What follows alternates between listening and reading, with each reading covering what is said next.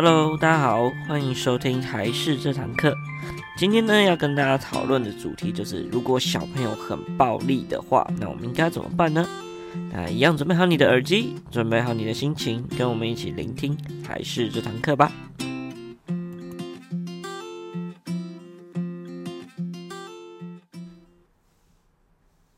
Hello，大家好，我是还是的木须。那今天呢，到了我们十二月三十号，已经快要到下一个年度了，感觉时间过很快，有没有？但最近天气又很冷，感觉会一直发抖，好恐怖。所以麻烦大家要尽量多穿好自己的衣服，多穿一点，不然会感冒。再加上最近疫情这么严重，感觉也是蛮恐怖的，对不对？所以还是要注意好自己的身体健康啊。好，那回到我们今天的主题，我们今天最主要呢，就要跟大家来讲一下说，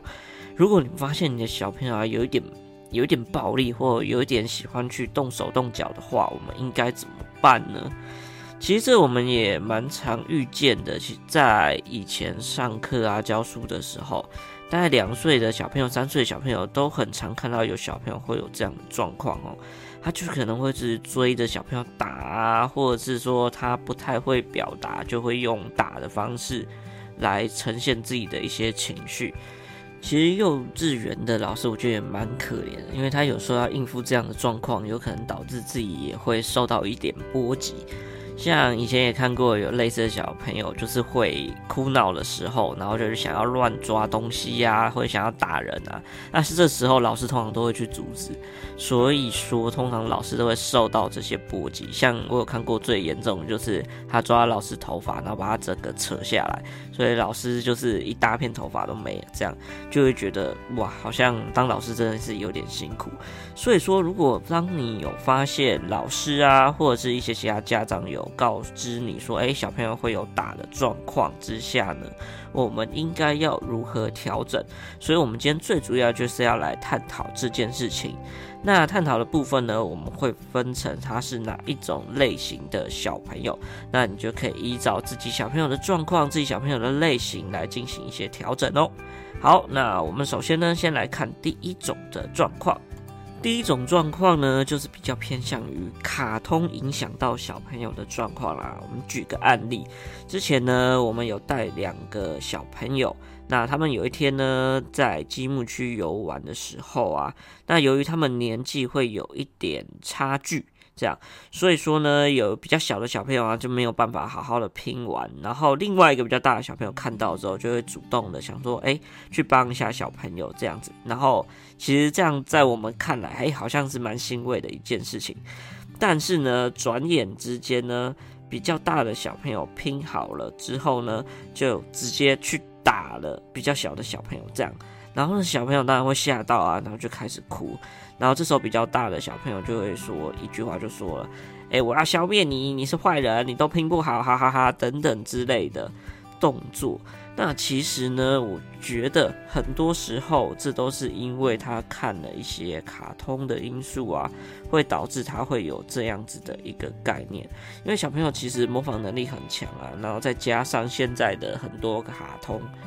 都是一些比较偏向于打打杀杀的啊的一些英雄情节，这样，所以他通常都会把自己当成是正义的化身，然后就随便把别人当做是呃坏人啊等等的来进行游戏，所以有的时候他还不太能够分清楚这样子的一个差别之下呢，他就会动手去做一些消灭坏人的动作，导致可能别人的权益受到了损失等等的。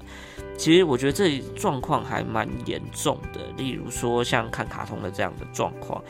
例如我们以前在呃教小朋友的时候，都会请小朋友编故事来帮助自己记忆。那有一些小朋友呢，编的故事都会是那种打打杀杀啊，谁断手断脚啊，被车撞啊等等的都非常的多。所以我觉得这种卡通性质以及呢它的一些内容，都会让小朋友去模仿它。就会造成一些不必要或是比较不好的后果，所以呢，在这边建议家长，呃，第一个呢，当然是要去适当的选择比较健康一点或比较呃有帮助一点的卡通，那避免一些比较太过于暴力的一些作品或是一些卡通，那就是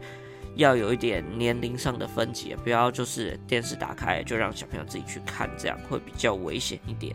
再来的话呢，家长要尽量帮助小朋友引导他去了解。呃，现实以及虚拟的状况。那游戏的时候呢，也要把握好自己的力度，因为有一些时候小朋友因为玩这种英雄游戏，就很认真的在拿剑啊，或拿什么这样打来打去，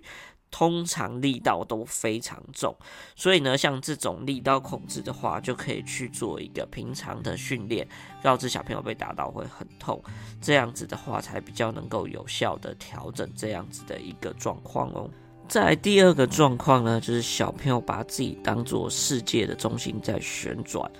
就是有不如意的事情就会去打人。那其实这在我们机构当中也有常常看到这样子的一个状况。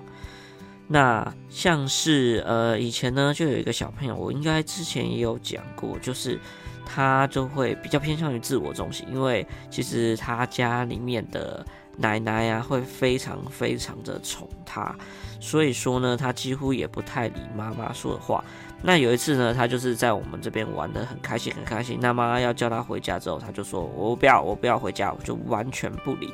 然后之后妈妈当然就是跑过来想说：“哎，好好跟他讲一下。”结果呢，那小朋友居然就直接打妈妈，这样直接打下去，然后就跟妈妈说：“我不要回家，我还要玩。你是坏妈妈，我要回去告诉奶奶。”这样就会觉得哇。这个小朋友非常偏向自我为中心，那其实这个也是蛮常见的状况。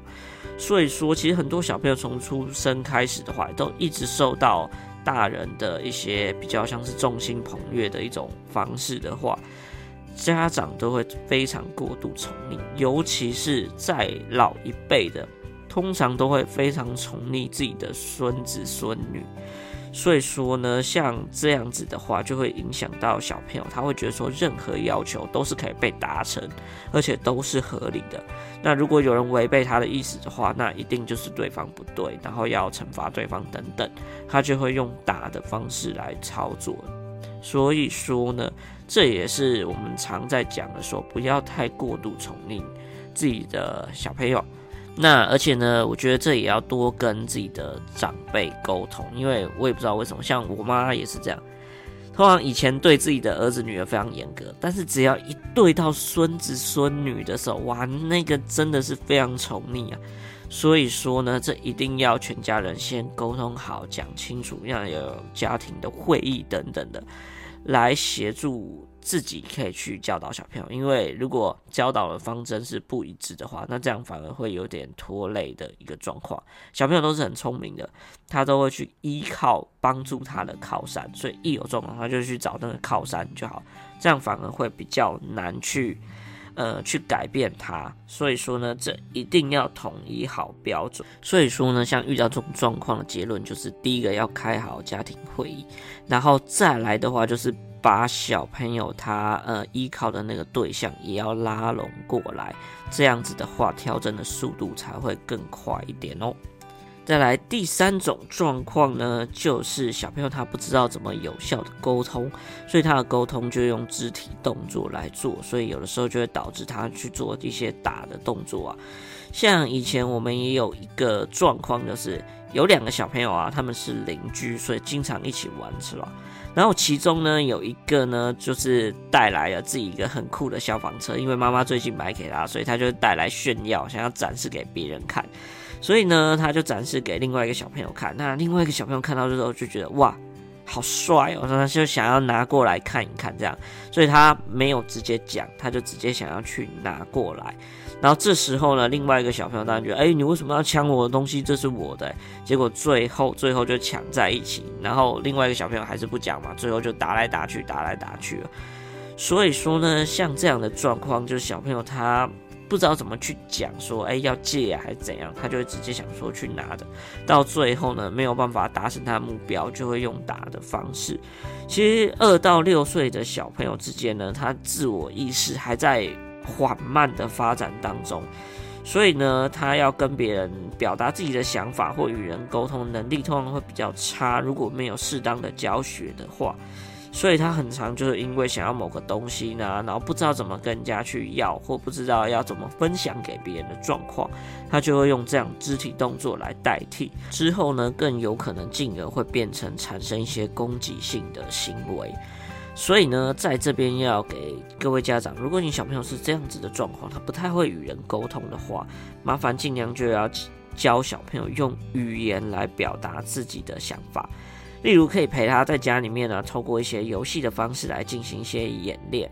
也可以模拟一些场景。例如说呢，想要让他玩别人玩具的时候呢，他应该要怎么说或怎么做？透过这种呃比较偏向于场景的一些模拟训练的话，其实可以有效的帮助小朋友遇到这样场景去做一些调整。再来的话呢，例如说小朋友他一开始还不太会或不太怎么与知道与人沟通的时候呢，家长也可以稍微先简单的帮助他去询问。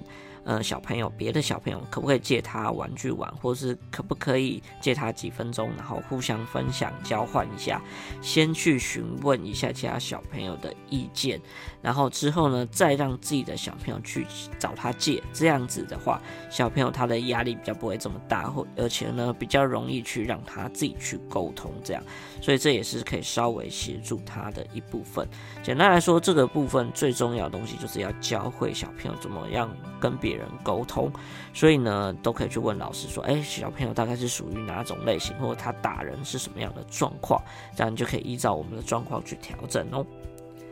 再来呢，下一种状况呢，我觉得也蛮常见的一个状况，就是小朋友觉得自己被忽略或被忽视了。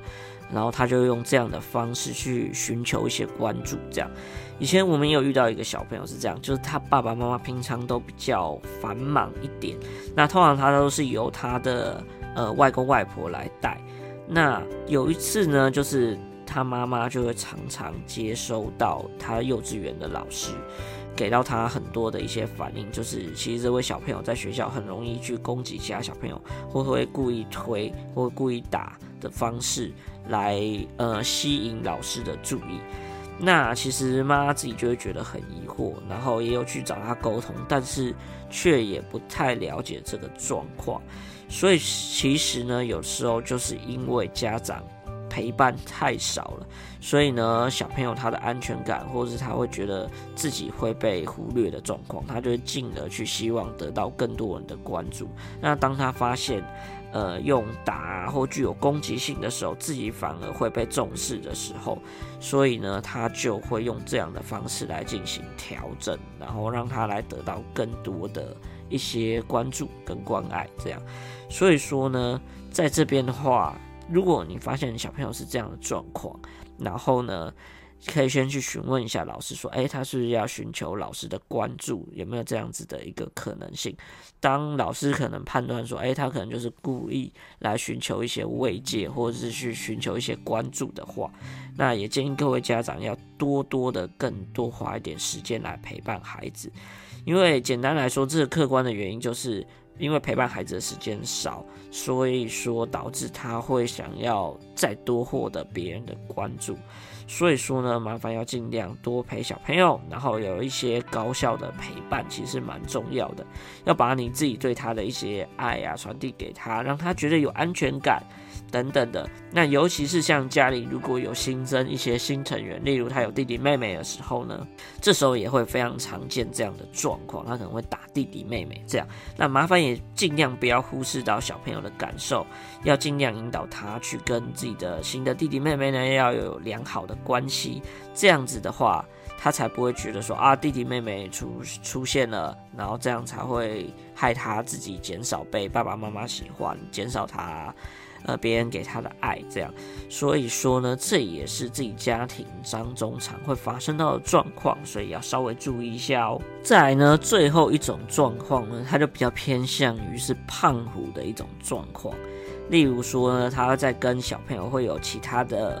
利益上面的冲突的话，通常都是会用武力去解决。比如说，当其他小朋友想要玩他的玩具，或者是他想要别人小朋友玩具的时候。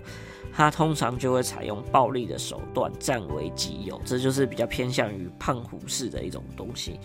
那其实呢，如果小朋友是这样的状况的话，基本上他都是依照经验来判断，或是学习来判断。像我们之前有讲过，霸凌的部分是可以被学习到的，因为他如果透过这样的手段可以达到某种私欲的话，他就会习惯性的去做这样子的一个手段。所以说呢，这样子的状况更有可能其实是透过模仿而来的。这时候家长就要检视一下自己在家中有没有做过，例如类似这样的行为，就是通常都用打跟骂的方式来解决事情。如果有的话，反而会更常导致小朋友会有这样子的一个。呃，了解或这样子的一个认知，就是只要靠打跟骂就可以解决事情，所以这时候要先稍微注意一下自己是否有这样子的产生，然后如果有的话，尽量要减少。那如果有的小朋友他是自行习得这样子的动作的话，那当你发现小朋友有这样的目的性存在的话，要麻烦要很认真的切断掉这种连接，让他了解到这是一种错误的方式。而且呢，要剥夺他达成目的的可能性，然后呢，要教导他正确的处理方式。例如说呢，如果小朋友因为玩具的争抢，然后采用暴力的手段的话，那么即使他得到玩具之后呢，也要将玩具没收，或者是补偿给另外的小朋友。让他了解到暴力这种方式其实不对的做法不对。那如果想要他要好好玩玩具的话，那也可以用协商的方式，或是教导他其他的方式，可以达成目的。那通常这种的话，因为他都是自行习得的，所以家长也要非常的严重或者是严肃的看待这件事情，把这件事情比较扩大或比较夸张化的去。让他消除掉这样子的一个行为，我觉得这是非常重要的。因为当他不断不断达成他的目的的话，他就会习惯性用这样的方式。所以说呢，当老师或者是其他的家长等等有告知你这样的行为产生的话，麻烦要非常认真严肃的对待这件事情。那其实简单来说，小朋友暴力打人的原因有非常多，所以我们其实要透过他的一些表现。然后去探究他真正的动机在哪边，这样才可以解决问题的根源。所以说呢，例如像老师啊，或是其他家长有反馈这样的事情的时候，你可以稍微比较巨细靡遗的去问他说，到底状况是怎样，以及呃初步的判断到底是怎么样，这样你才比较能够对症下药。那每一次如果当你在场的时候呢，麻烦也要及时的禁止小朋友，然后并且要告知他为什么不可以这样子做。